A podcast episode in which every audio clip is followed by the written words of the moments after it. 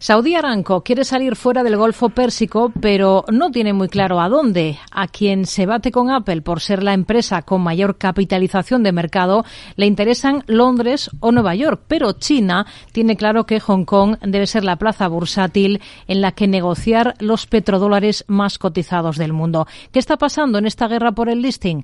Lo analizamos con Javier Luengo.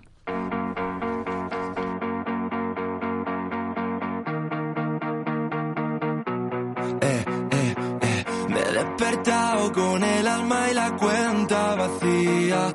Y no es culpa mía que otra vez me he despertado con ganas de que ya se acabe el día. Siempre es mala mía, nena, no quiero verte cada día lo intento. Fue el mayor debut bursátil de la historia con el toque de campana más rentable del mundo después de que a las pocas horas de la apertura de mercados en Riyadh allá por 2019 los títulos de Saudi Aramco repuntaran un 10% dejando la capitalización de la petrolera estatal de Arabia Saudí sobre los 29 mil millones de dólares y ojo porque se quedó ahí básicamente porque le fue imposible seguir subiendo porque tocó máximos, los máximos que permiten el mercado saudita. No se podía subir más de ahí al menos en una sola sesión.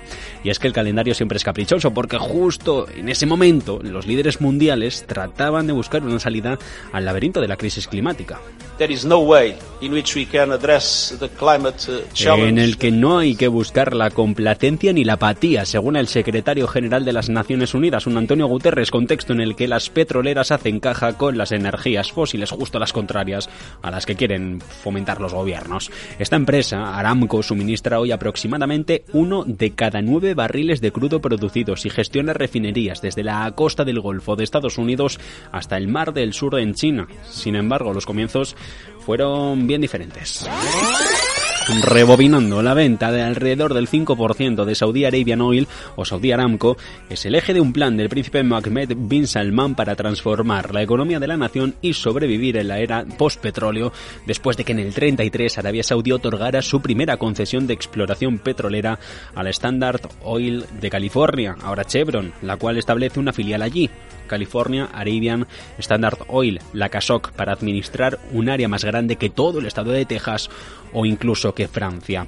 En 1938, después de una serie de decepciones, CASOC, recuerden, escisión de Texaco, pasó a llamarse con el tiempo, en el 44, la Arabian American Oil, Aramco, y es entonces cuando en el 33 esta compañía, centrada históricamente en la exploración y producción, se convierte en una empresa petrolera integrada, cuando el gobierno le asigna la tarea de refinar y distribuir productos en el ámbito nacional para comercializarlos al internacional. Más de 60.000 empleados. Aramco opera subsidiarias y filiales en China, Japón, India, Corea del Sur o Singapur, también en Egipto, Emiratos Árabes Unidos y aquí en Europa, en Reino Unido o Países Bajos, con el ojo puesto siempre en Estados Unidos.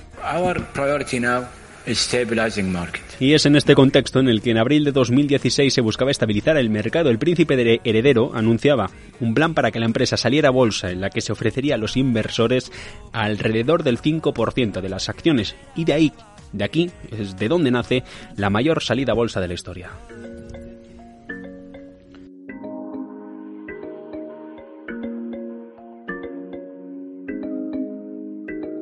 Me dijeron que te vieron en el club con un par de botellas echando y que estaba rayada por el otro y se marchó.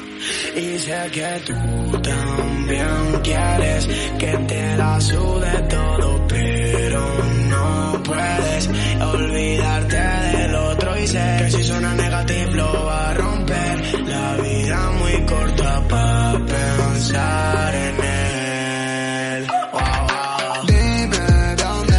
Según los informes, los planes ahora están en un segundo listado de la compañía, que se estancaron en el pasado. Los analistas argumentaban entonces que el valor real de la empresa, Aramco, era mucho más bajo que la valoración de 2 billones con B de dólares del príncipe heredero.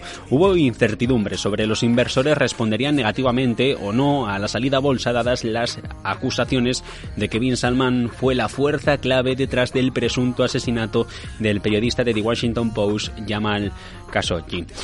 Utilizando una opción Green Show o la sobreasignación, la empresa fue entonces cuando aumentó el tamaño de su oferta pública inicial a 29.400 millones, después de vender más de 450 millones de títulos adicionales. Este es el contexto en el que la firma está avanzando ahora de nuevo con los planes para sacar a comercio público la división de energía de una de las mayores cotizadas del mundo. ¿Dónde lo va a hacer? Es la gran pregunta en el mercado y más ahora después de que el líder de Hong Kong, John Lee, concluyera hace unos días un viaje a Arabia Saudí para persuadir al gigante asiático de que cotice en su centro financiero y no en otros más típicos, más clásicos, como Londres o Nueva York. Tal medida que sería una gran victoria para Lee desde que asumió el poder en julio, recuerden, tras los problemas que hubo con la parte prodemocrática del territorio autónomo, se han centrado en reabrir Hong Kong después de años de aislamiento por la pandemia que afectaron a la economía y a la reputación de esta zona del mundo. Está presionando con fuerza a la ciudad en cooperación con las bolsas de la China continental, Shenzhen o Shanghai, están cambiando las reglas para permitir a los minoristas de China comprar acciones con sede en el extranjero. Y esto vendría bien, ¿por? Porque incluiría a Aramco si realizara la cotización primaria dual en esta ciudad. Y todo mientras que esperamos y continuamente lo hacemos a una OPEP, a un ministro de petróleo que confirma que el cártel va a seguir actuando cuando sea necesario.